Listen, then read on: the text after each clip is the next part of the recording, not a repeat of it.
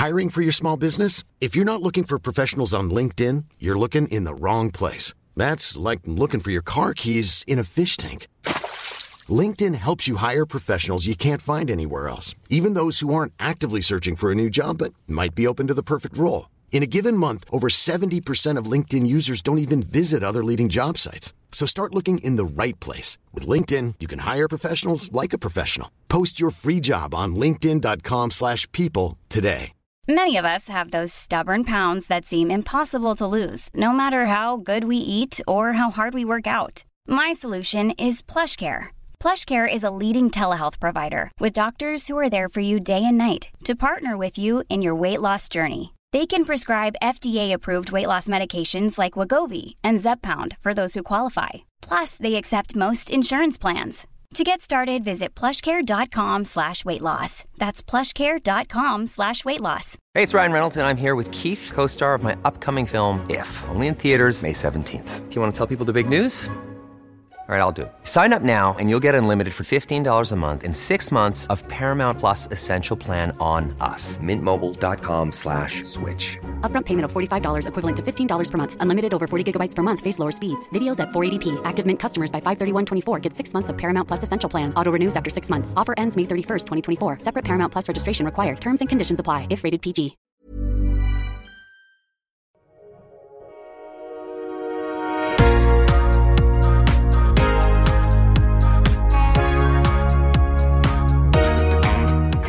Bienvenue sur Build Yourself, je m'appelle Safia Gourari, je suis formatrice et autrice et sur ce podcast on aborde tout ce qui touche à l'entrepreneuriat.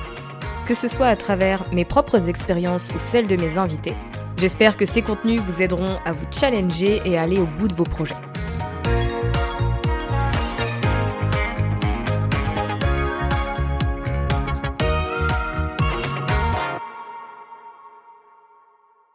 Nous avons vu ensemble la semaine dernière 5 signes qui montrent que vous êtes prêt ou prête à lancer votre première formation en ligne et je sais que certains d'entre vous ont eu eh bien, le petit coup de pouce dont ils avaient besoin pour se lancer concrètement dans cette idée. Donc cette semaine, on va voir ensemble 5 choses dont vous avez besoin pour franchir la deuxième étape de cet escalier. Puisqu'après tout, on a tendance à avoir pas mal de fausses idées euh, qui nous empêchent de lancer notre première formation en ligne, à savoir le fait d'attendre d'avoir un certain nombre d'abonnés, d'avoir plus de connaissances, de développer un peu plus sa marque, son personal branding, etc. Vous n'avez absolument pas besoin de toutes ces choses pour lancer votre premier cours en ligne. Et on va le voir d'ailleurs ensemble. On commence avec le premier point qui est que forcément, vous avez besoin d'une certaine expertise dans votre domaine. Pour autant, cela ne veut pas dire que vous devez absolument tout savoir et tout maîtriser de votre niche. Je vous redonne l'exemple que je vous ai donné euh, la semaine dernière dans l'épisode de podcast avec ma formation Build Your Podcast. Quand j'ai lancé la première version de ce cours-là en mai 2020, je n'avais pas une maîtrise totale du podcasting. En revanche, je savais comment lancer un podcast et comment mettre en place la bonne stratégie. Donc je me suis concentrée là-dessus et c'est lorsque j'ai acquis plus de compétences et plus d'expertise que j'ai décidé d'orienter la formation différemment et d'ajouter du contenu. Donc c'est un point qui est très important. Vous n'avez pas besoin de tout savoir. En revanche, forcément, vous avez besoin d'un certain niveau d'expertise puisque vous allez enseigner des choses. Mettez-vous tout simplement dans les chaussures de la personne que vous étiez il y a quelques années en arrière, puisque vous avez tendance peut-être à penser que ce que vous savez aujourd'hui n'est pas suffisant pour lancer votre première formation en ligne. Mais en fait, il ne faut pas oublier que les personnes qui vous suivent n'ont pas vos compétences, n'ont pas votre expertise. Et le fait d'être à une ou deux étapes devant ces personnes-là suffit à les aider et à leur enseigner des choses. De toute façon, je pense qu'il n'y a pas meilleur enseignant, il n'y a pas meilleur mentor qu'une personne qui est à deux, trois étapes devant nous. Si vous allez chercher euh, des conseils, des stratégies auprès d'un entrepreneur qui fait un million de CA à l'année alors que vous n'avez même pas encore fait 100 000 euros à l'année, vous allez être perdu et débordé il est très important de vous référer à des entrepreneurs, de d'apprendre de personnes qui sont à quelques étapes devant nous, devant vous. Et donc c'est la même chose pour vous et votre audience. Donc demandez-vous ce que vous, vous auriez aimé savoir, ce que vous auriez aimé apprendre il y a quelques années quand vous avez démarré et que tout vous paraissait hyper compliqué, hyper flou et que vous aviez le sentiment d'être face à une montagne. La deuxième chose dont vous avez besoin, c'est d'un plan pour votre cours en ligne. Vous n'avez pas besoin de créer tout le cours pour le lancer. Ça, c'est un point que l'on abordera plus tard dans un épisode de podcast. Mais vous avez besoin, en tout cas, du curriculum, du plan de votre formation en ligne.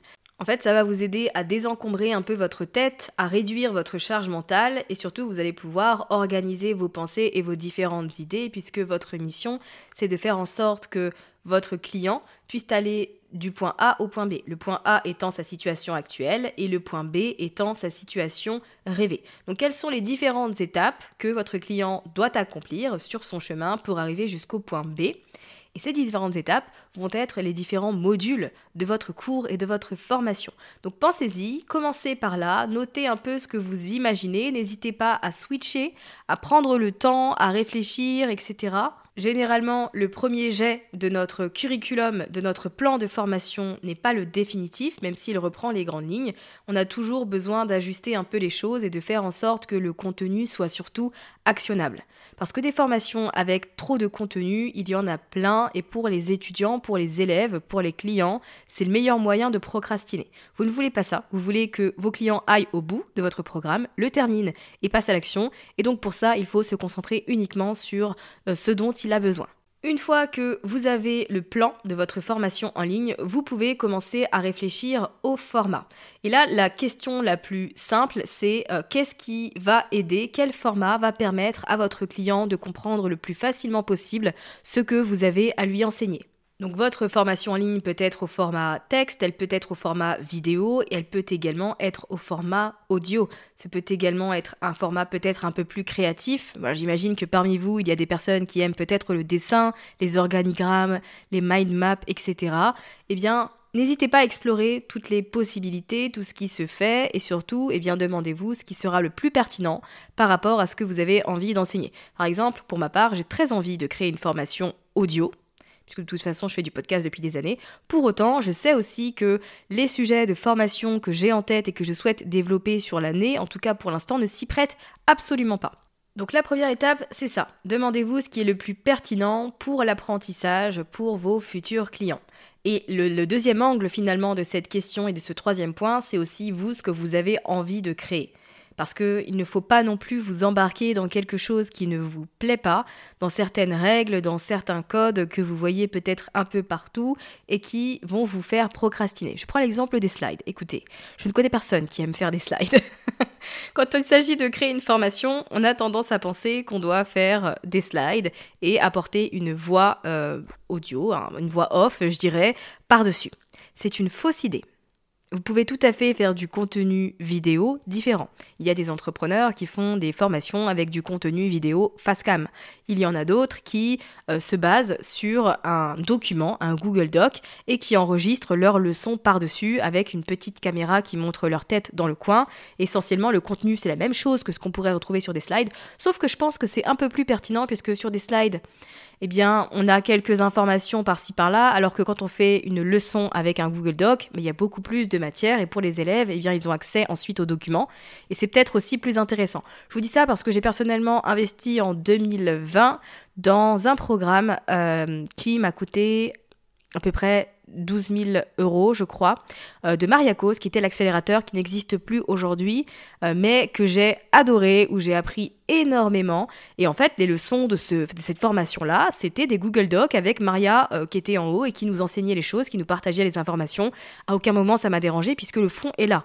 Le fond est disponible, il est même hyper qualitatif. Donc le fait qu'il n'y ait pas des slides, personnellement, je m'en tamponne le coquillard. Donc si c'est quelque chose qui vous bloque et qui vous fait procrastiner, oubliez les slides et passez sur autre chose. Il y a énormément de possibilités et vous avez aussi le droit d'inventer des règles et de faire ce qui vous chante. Encore une fois, ce qui compte, c'est que vos clients puissent avoir le résultat pour lequel ils ont décidé d'investir chez vous. Donc la forme, c'est un peu le dernier de vos soucis. Donc une fois que vous avez confiance dans votre expertise, dans les compétences que vous avez actuellement, que vous avez réalisé un premier plan de formation en ligne et que vous avez décidé du format, eh bien vous avez tout à fait la possibilité de mettre en place et de réfléchir à votre stratégie de lancement.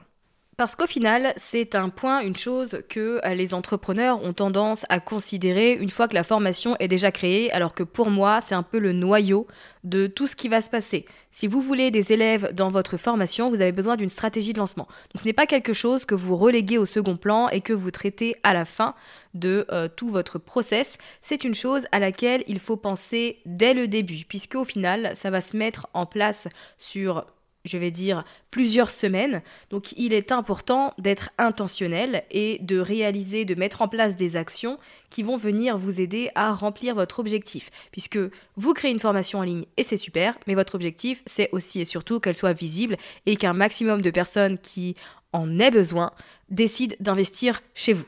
Donc vous allez commencer à réfléchir à la date à laquelle vous voulez organiser ce lancement, à laquelle vous allez euh, communiquer de manière très active sur votre formation en ligne. Et à partir de là, vous allez faire un rétro-planning, vous allez faire une espèce de marche arrière et vous allez déterminer le type de contenu que vous allez mettre en ligne et à quel moment. Est-ce que vous allez euh, faire une phase de pré-lancement sur 3 ou 4 semaines Est-ce que vous partez sur 6 à 8 semaines? Est-ce que vous partez sur, je sais pas, 10-12 semaines? Là, c'est à vous de voir. Je pense que le minimum, c'est d'avoir une phase de pré-lancement de 3 à 4 semaines. Cette phase de pré-lancement, en fait, elle est hyper importante, elle est fondamentale et elle va déterminer la réussite de votre lancement, puisque c'est la phase où vous allez préparer votre audience, vous allez entre guillemets réchauffer la salle à ce qui arrive. Vous allez préparer vos abonnés, donc vous allez apporter du contenu qui va les guider tranquillement vers votre offre et qui va les aider à se sentir prêts et prêtes au moment où les inscriptions seront ouvertes. Vous allez également pouvoir réfléchir à un événement de lancement, à savoir soit un challenge, soit une masterclass en direct slash webinaire, voilà ce genre de choses. À mon sens, il faut en faire une, euh, même si vous avez peur. Surtout si vous avez peur, puisqu'au final, c'est en faisant des choses différentes que vous obtiendrez des résultats différents. Donc, si vous avez peur de faire une masterclass, eh bien sachez que c'est le cas de tout le monde et que certains décident de surmonter cette peur tandis que d'autres continuent de se cacher un petit peu. Quelle option allez-vous choisir?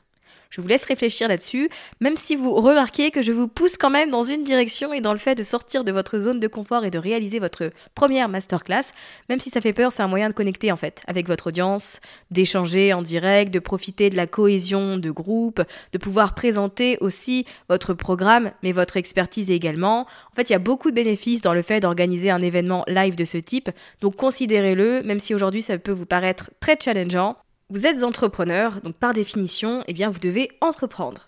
Si vous appréciez ce que vous écoutez jusqu'ici, n'hésitez pas à télécharger gratuitement la ressource que j'ai mise à disposition, qui est une feuille de route qui va vous aider dans la création de votre première formation, également dans votre stratégie de lancement. Vous pouvez l'obtenir en vous rendant à l'adresse safiagourari.fr slash formation. Je répète, safiagourari.fr slash formation. Nous voilà arrivés au dernier point des 5 choses dont vous avez besoin pour lancer votre première formation en ligne, et c'est la certitude. La certitude que c'est vraiment ce que vous voulez et que ce n'est pas quelque chose que vous faites parce que vous voyez les autres le faire, parce que vous voyez vos concurrents le faire. Au final, c'est sûr que l'industrie de la formation en ligne est un business model très intéressant, ça a un faible coût, c'est accessible à tout le monde et c'est super, mais ça va vous demander du travail, ça va vous demander de la patience, ça va vous demander de la détermination et surtout de la persévérance parce que la motivation, ça va être là au début, mais ça ne va pas vous suivre tout au long de euh, toute cette stratégie et de tout ce processus. Donc cette certitude dont je vous parle, elle va vous aider, elle va vous aider à rester alimenté par cette mission, par la volonté que vous avez de transmettre votre message, de transmettre votre expertise et d'aider votre prochain à un certain niveau, d'impacter la vie des gens. Cette certitude, elle va également vous permettre de remonter en selle si jamais vous vous cassez la figure, parce que, évidemment, vous le savez, ce n'est pas parce que vous créez une formation en ligne qu'elle va se vendre. D'ailleurs pour ça que je conseille la prévente. Mais bon, c'est un autre sujet. Donc faut aussi être prêt à ramasser à se prendre des murs, à échouer, à faire des erreurs, mais ça fait partie de l'expérience et c'est comme ça qu'on s'améliore et qu'on évolue. Mais cette certitude, en fait, c'est vraiment ce qui va vous aider à perdurer et à voir les choses sur le long terme. Donc si elle est là, j'ai envie de dire que c'est le principal.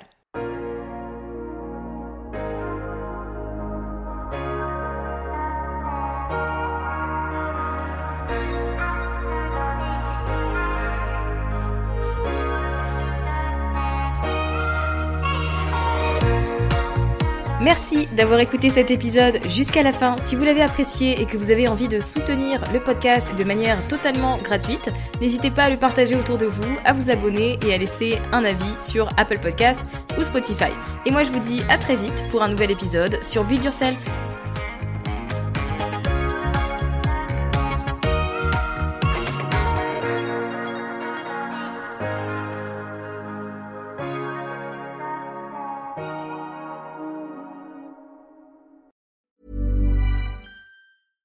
Mom deserves the best, and there's no better place to shop for Mother's Day than Whole Foods Market. They're your destination for unbeatable savings, from premium gifts to show-stopping flowers and irresistible desserts. Start by saving 33% with Prime on all body care and candles. Then get a 15-stem bunch of tulips for just $9.99 each with Prime. Round out Mom's menu with festive rosé, irresistible berry chantilly cake, and more special treats. Come celebrate Mother's Day at Whole Foods Market. Hey, it's Paige DeSorbo from Giggly Squad. High quality fashion without the price tag. Say hello to Quince.